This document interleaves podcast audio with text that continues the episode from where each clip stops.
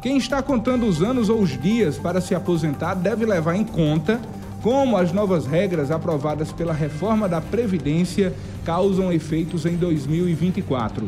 São as regras de transição que valem para quem já trabalhava antes de 13 de novembro de 2019 e contribui com o Instituto Nacional do Seguro Social, o INSS. As contas que o trabalhador deve fazer para se aposentar são atualizadas todos os anos, conforme prevê a reforma. Uma das possibilidades é se aposentar pelo sistema dos pontos.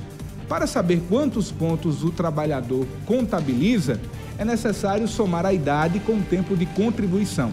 Em 2024, para as mulheres, são necessários 91 pontos, com pelo menos 30 anos de contribuição.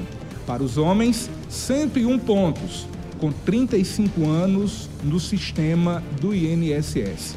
Os tempos mínimos no sistema do INSS não se alteram. Esses números sobem ano a ano.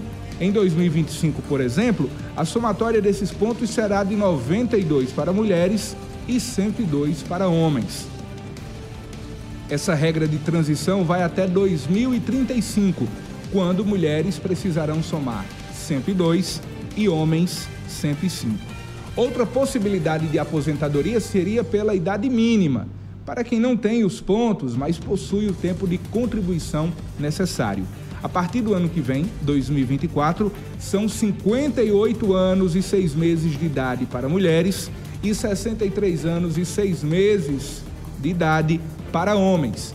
Essas idades vão aumentando seis meses a cada ano, para a mulher, chega a 62 anos de idade em 2031, enquanto para o homem, aos 65 anos a partir de 2027. Existem ainda as regras de transição do pedágio, que não mudam no ano que vem. Elas atendem às pessoas que estavam próximas de se aposentar. No pedágio de 50%, a pessoa estaria a dois anos da aposentadoria.